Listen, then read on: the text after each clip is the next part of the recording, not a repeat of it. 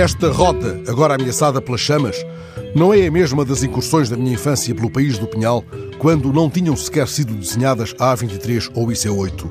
O ar ganhava o inconfundível perfume da resina depois de atravessarmos a cidade de Tomar. Dornes era um segredo escondido nas voltas do Zézer, uns quilómetros adiante. Aí começava a cantilena. Eu sabia de cor a sequência de nomes dos povoados a partir daí, ainda antes da paragem em Sernache. Um desses lugares chamava-se Roda. Soube mais tarde que havia uma roda da estrada, ainda que a placa anunciasse apenas roda, e uma roda do cabeço.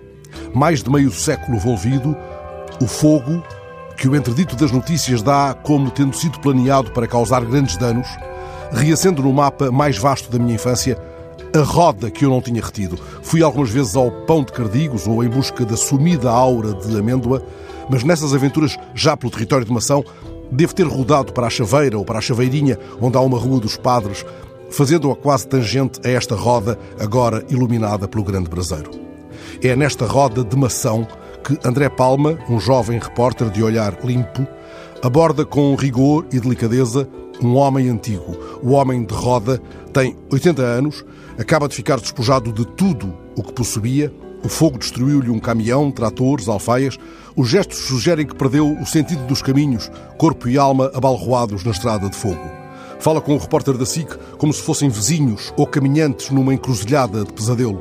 O repórter registra com um critério que não dispensa nunca o pudor os escombros daquela fala humana tão digna no seu desamparo.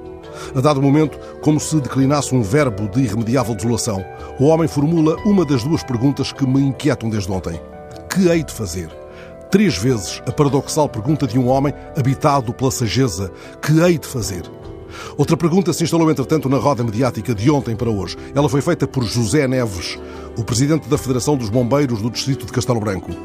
Se temos de evacuar aldeias, devemos concluir que o programa Aldeias Seguras e Pessoas Seguras não está a ser bem aplicado em todo o lado?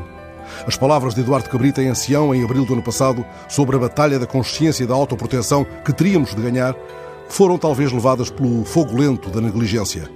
Quem responde, entretanto, à pergunta do homem de roda?